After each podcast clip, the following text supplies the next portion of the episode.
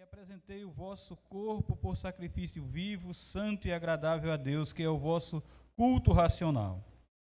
E não vos conformeis com este século, mas transformai-vos pela renovação da vossa mente, para que experimenteis qual seja a boa, agradável e perfeita vontade de Deus.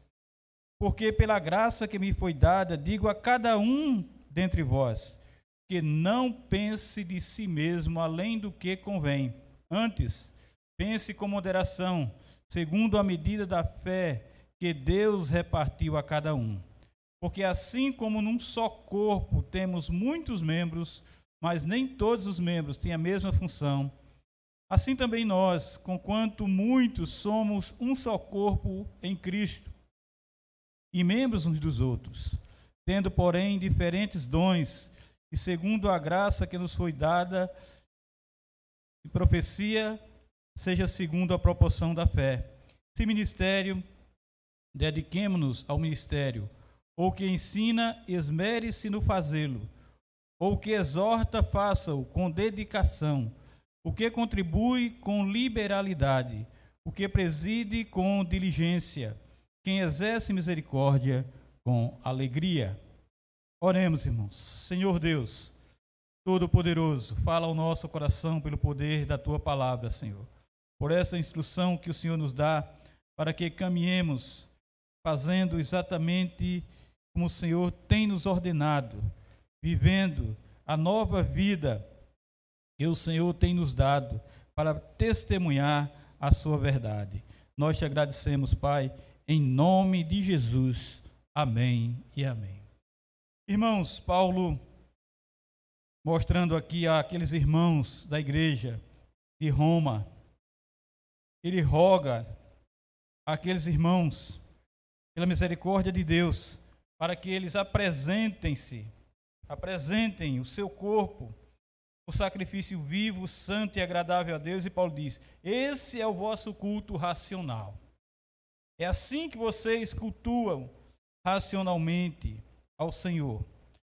E ele diz para ele não se conformar com esse século, mas ser transformados, renovando a mente deles, para que só assim, desta maneira, em consequência disso, eles experimentem qual é a boa, agradável e perfeita vontade de Deus. E assim, no versículo 3 em diante, ele vai mostrar como eles fazerem isso. Ele vai mostrar como eles devem viver essa nova vida. Como eles devem se comportar diante desse testemunho, vivendo assim para a glória do Senhor.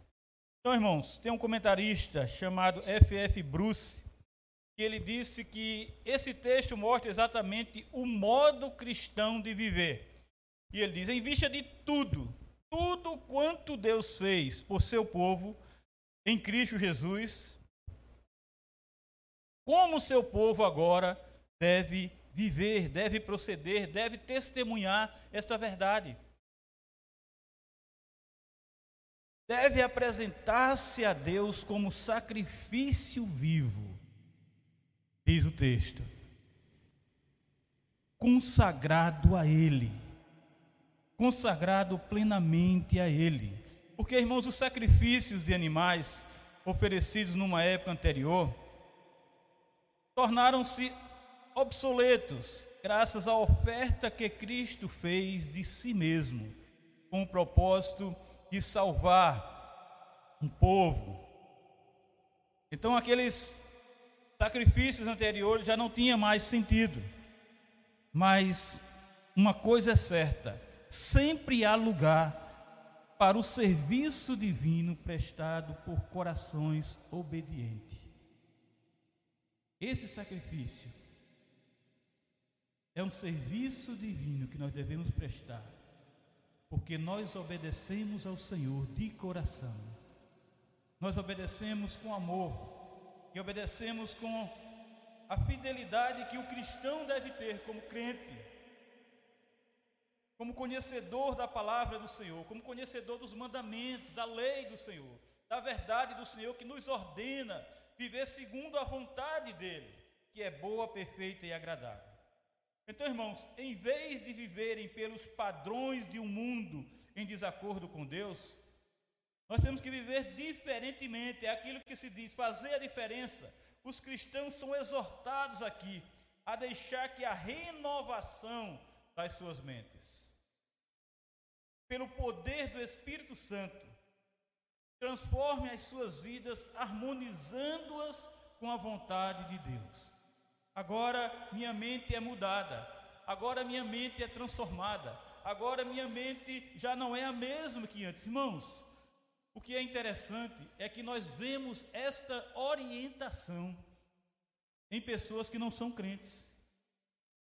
Em pessoas que mandam você seguir determinado rumo e ele diz: não adianta você querer seguir este rumo com as coisas materiais se você não fizer isso mentalmente. E eles dizem até, não crentes dizem, se você não fizer isso espiritualmente. E Paulo diz: pelo poder do Espírito, transforme as suas vidas, harmonizando-as com a vontade de Deus, com aquilo que Deus quer, com aquilo que Deus tem ordenado, com aquilo que Ele já tem mandado. Por isso, irmãos, a Bíblia nunca ensina uma doutrina para torná-la simplesmente conhecida. Ah, eu conheci, tudo bem, bota na gaveta e vamos para frente. Não ela é ensinada para que seja transferida para o agir, para a prática, para a atitude. Veja lá, olha, João 13, 17 diz assim: Se sabeis estas coisas, bem-aventurados sois se a praticardes. Você sabe dessas coisas? Tranquilo, muito bem. Mas você só vai ser feliz se você praticar isso. Se você realizar isso que você sabe. Daí Paulo repentinamente apresenta uma exposição agora doutrinária, após uma exortação ética, interligando ambas, como aqui pela conjunção pois, ou outra conjunção equivalente.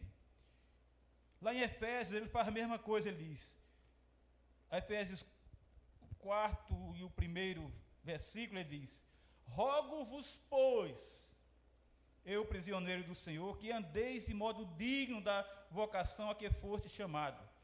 Em Colossenses 3,5 ele diz: Fazei, pois, morrer a vossa natureza terrena, prostituição, impureza, paixões lascívia, desejo maligno e avareza que é idolatria. E Paulo sempre faz isso quando ele Rogo-vos, pois, pelas misericórdias de Deus, que apresentei o vosso corpo por sacrifício vivo, santo e agradável a Deus.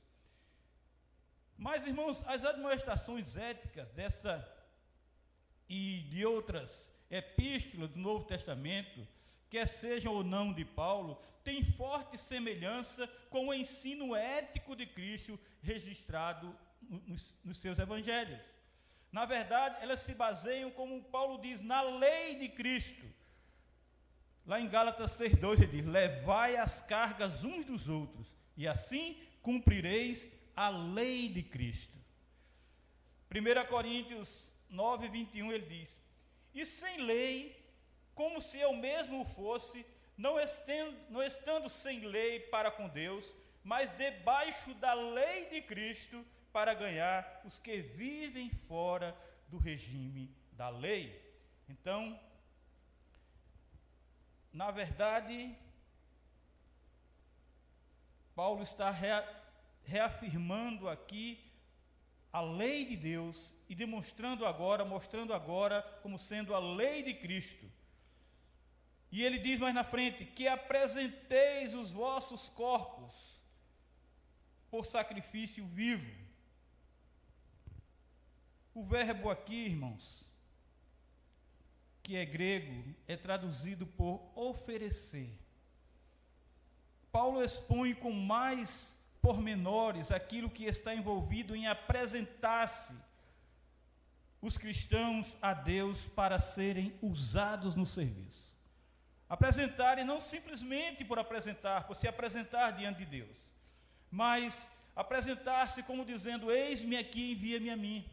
Apresentar-se para dizer: Estou aqui, o que é que eu vou fazer, Senhor? Para serem usados no seu serviço, no serviço de Deus. E ele diz: sacrifício vivo, que é a nova ordem, tem, irmãos, os seus sacrifícios, que não consistem nas vidas de outrem, como os antigos sacrifícios de animais. Mas eis-me aqui por sacrifício vivo, eis-me aqui para fazer a obra, eis-me aqui para me, me sacrificar pela obra, eis-me aqui para dar a minha vida. E ele diz assim: Santo e agradável a Deus, que é o vosso culto racional. É o vosso serviço racional, ou vosso serviço razoável, que é traduzido também como vosso culto espiritual, o culto oferecido pela mente e pelo coração. O culto que vocês, como criaturas racionais, devem oferecer. Então é com o pé no chão, é sabendo o que está fazendo. Não é com emocionalismo, não é com histerismo. O substantivo aqui, irmãos, culto é latreia, já usado com referência ao serviço de Deus, ou o culto, o culto do templo instituído para os israelitas. E o adjetivo usado aqui também deriva de logos, logos, ou logos, que pode significar razoável, racional, o serviço prestado por vidas obedientes a uma a única resposta razoável ou lógica à graça de Deus. Então, razoável, racional ou espiritual tem o significado aqui. E Paulo continua: e não vos conformeis com este século, não vos conformeis com este mundo. Este século distingue-se de século vindouro, como ocorre lá em Efésios 1, 21, diz: não só no presente século, mas também no vindouro. Conquanto, irmãos, seja chamado este mundo perverso, veja que interessante isso, ou este presente século mal, e seja denominado pelo Deus desse século, e seja dominado pelo Deus desse século, que cega a mente dos incrédulos, ainda assim, mesmo assim, é possível as pessoas pertencerem temporariamente, por um tempo, por um período, por um espaço de tempo, a este século, para viverem como herdeiro do século vindouro, da era de renovação e ressurreição. Aqui estamos. Aqui nós estamos, mesmo Paulo dizendo, e não vos conformeis com este século. Mas nós temos que viver esse século. E o propósito de Deus é que nós estejamos nesse século, que nós estejamos nesse mundo, pois não estamos aqui por acaso. Deus tem algo conosco aqui nesta vida. Deus tem algo conosco enquanto estamos aqui. Estamos sim peregrinando, estamos passando, mas não estamos passando de olhos fechados. Estamos passando aqui porque Deus tem um propósito na nossa vida aqui. Jesus não nos deixou por aqui por acaso, simplesmente para estarmos jogados nesse mundo, não. Nós estamos aqui para testemunhar as verdades de Cristo Jesus. Nós estamos aqui para testemunhar o Evangelho de Cristo Jesus.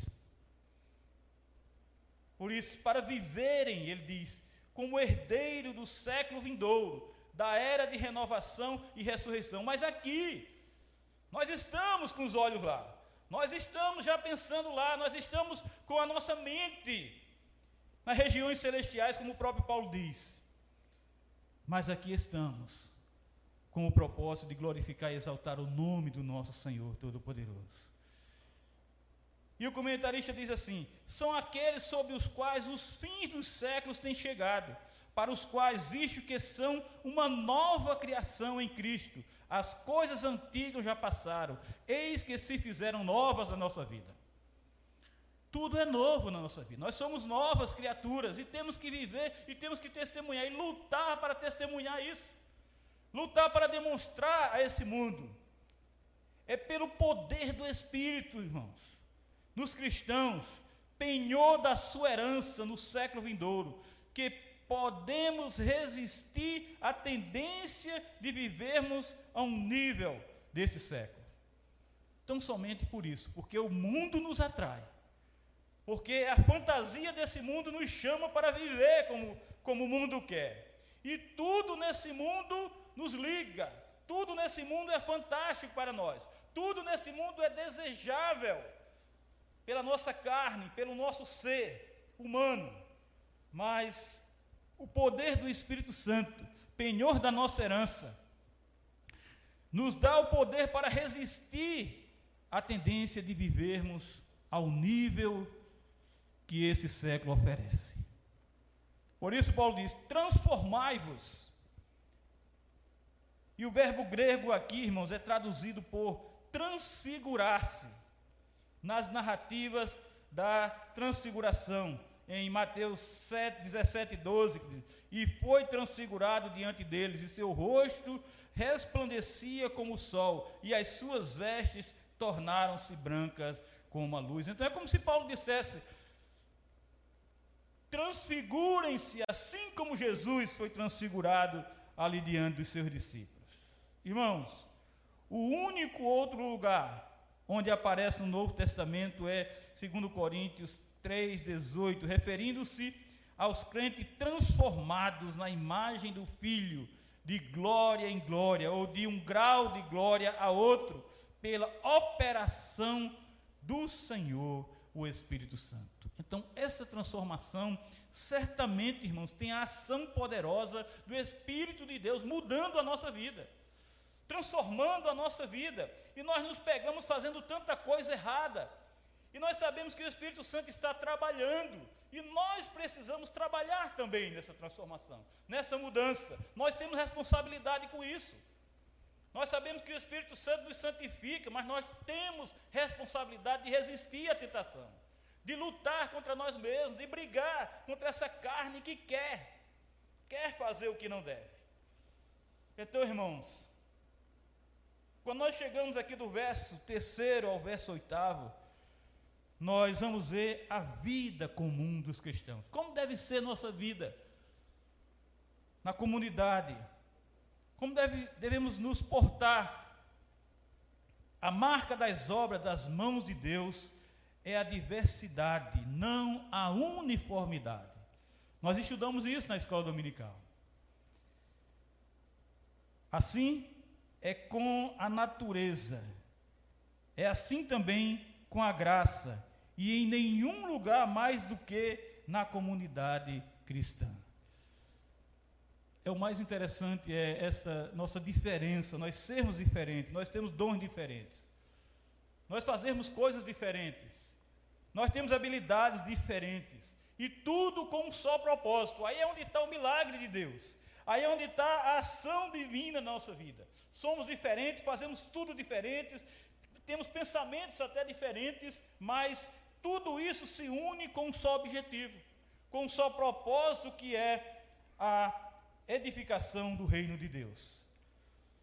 Nessa comunidade há muitos homens e mulheres das mais diversas espécies de origem, ambiente, temperamento e capacidade. E não só isso, mas desde que se tornaram cristãos, são também dotados por Deus de uma grande variedade de dons espirituais. Assim como nossos talentos são totalmente diferentes, assim como nossas habilidades são totalmente diferentes, nos tornamos cristãos e Deus não fez diferente, não. Deus não deu somente um, uma qualidade de dom, não, vocês vão ser somente isso agora, porque diferente vocês já eram, agora vocês vão ser só um, não, continuamos sendo diferentes, mas é graça a essa diversidade e por meio delas todos nós podemos cooperar para o bem do todo, para o bem da igreja. É nessa diferença, é sendo assim, que nós cooperamos juntos para o bem do corpo todo. Por isso, irmãos, o serviço prestado na igreja seja feito de coração e com fidelidade pelos que são qualificados por Deus quer seja a profecia, quer seja a pregação da palavra, quer seja o ensino, a exortação, a administração, as contribuições materiais, a visitação aos enfermos, que é a realiza realização de qualquer outra classe de ministério. Tudo. Tudo deve ser realizado e nós realizamos para o bem de todo, do todo, do corpo todo. Por isso, Paulo usa a figura do corpo humano. Cada parte do corpo tem sua função característica e desempenha, a desempenhar. E contudo, num corpo sadio, todas as partes funcionam harmoniosamente e interdependentemente para o bem do corpo todo. Assim deve ser na igreja, que é o corpo de Cristo. Assim deve ser também na igreja. Paulo diz: pela graça que me foi dada. E esse termo ele usa em relação ao dom do seu apostólico. Conforme o versículo 6, cada membro da igreja recebeu uma graça especial. Nesse sentido, o qual deve ser exercida para o benefício de todos. Sabendo da graça comum, a graça comum todo mundo recebe, todo mundo tem chuva, todo mundo tem oxigênio, apesar de agora muito pobre por causa dessas máscaras, mas todo mundo recebe o oxigênio de Deus, todo mundo recebe o sol, a luz, a vitamina D do sol, a graça comum. Mas o crente tem, assim como Paulo diz, pela graça que me foi dada, ele diz também dos crentes, dos cristãos, é a graça, o dom apostólico, mas essa é a graça especial que todo crente recebe o qual deve ser exercida para o benefício do corpo, para o benefício da igreja, para o benefício do todo. E ele fala na medida da fé. Fé aqui indica o poder espiritual dado a cada cristão para o desempenho da sua responsabilidade espiritual. Não é simplesmente porque eu creio, não é simplesmente porque eu digo, eu tenho muitas colegas que diziam, eu tenho fé em Cristo Jesus, e qual é o testemunho que ela tinha? Eu tenho fé em Cristo Jesus, sim, tudo bem, eu creio. Tinha um professor nosso dizia, olha, o pessoal do mundo tem muito mais fé do que nós, porque ele tem fé que vai sair daqui num avião e vai chegar na Europa. E depois ele tem a fé, ele tem a certeza de que ele vai sair da Europa e vai estar aqui de novo em nossa cidade. Aí ele dizia: Onde está a sua fé? Em que você tem colocado a sua fé? Em quem você tem colocado a sua fé? Indica aqui essa fé o poder espiritual dado a cada cristão para o desempenho da sua responsabilidade espiritual. Não é só para ter um diploma dizendo que tem fé. É para desempenhar a sua responsabilidade especial no corpo de Cristo. E ele diz o termo também, um só corpo em Cristo. O corpo humano é mencionado como uma ilustração da vida corporificada dos cristãos. Em Colossenses e Efésios, dá ênfase à relação que a igreja, como corpo, mantém para com Cristo, como cabeça. Nelas não há possibilidade de um membro comum da igreja ser comparado com a cabeça, ou uma parte da cabeça, mas como um membro desse corpo, do qual Cristo é a cabeça. E ele diz: o que preside? Eu destaco essa, essa parte. O que preside? O exercício da administração na igreja é um dom tão especial como qualquer um dos outros. A administração da igreja, porque é o corpo de Cristo, porque é a obra do Senhor, porque é de Deus, não é nossa, não pertence a nós. Não é como eu quero levar, não é como eu acho, mas administrar segundo a vontade de Deus. É Deus agindo por meio de nós para o crescimento da sua igreja e do seu reino. Mas ele diz também: quem excede misericórdia se você dá socorro a outros que estão em aflição, você exerce misericórdia, que exerce misericórdia. Você é misericordioso. E aqui estamos por causa da misericórdia de Cristo. Aqui estamos porque o Senhor é misericordioso para conosco. Que ai de nós se as misericórdias de Deus não se renovassem a cada dia, porque já seríamos consumidos, já teríamos sido consumidos. Irmãos, esse é o nosso culto racional. É viver com com a razão. É testemunhar com a razão. É proclamar a verdade, sabendo o que está fazendo, vivendo isso. Não tem coisas extraordinárias aqui que você não entenda, que você não saiba o que é que está fazendo, não. A palavra de Deus nos mostra viver, ter uma vida comum e viver isso plenamente com os pés no chão, andando, sentindo o que está no chão. Você não está na nuvem. Nós estamos aqui vivendo plenamente, trabalhando plenamente com a palavra de Deus que nós lemos, que nós estudamos, que nós pregamos, que nós proclamamos, e essa verdade aqui que nos leva é para essa segurança, para que nós vivamos plenamente aqui nesse mundo agora, apesar desse mundo, que nós não devemos nos conformar, não devemos tolerar, não devemos aceitar isso que está acontecendo, nós não podemos aceitar. Mas nós temos que estar aqui, testemunhando essa verdade. E é aí onde está a cobrança da nossa diferença, do nosso fazer, não segundo o mundo, mas segundo a palavra de Deus, segundo a vontade de Deus, que é o quê? A palavra de Deus é o quê? Boa,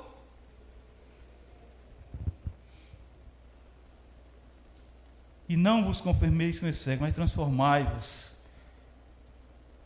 pela renovação da vossa mente, para que experimenteis qual seja a boa, agradável e perfeita vontade de Deus. É só assim que nós vamos experimentar essa verdade.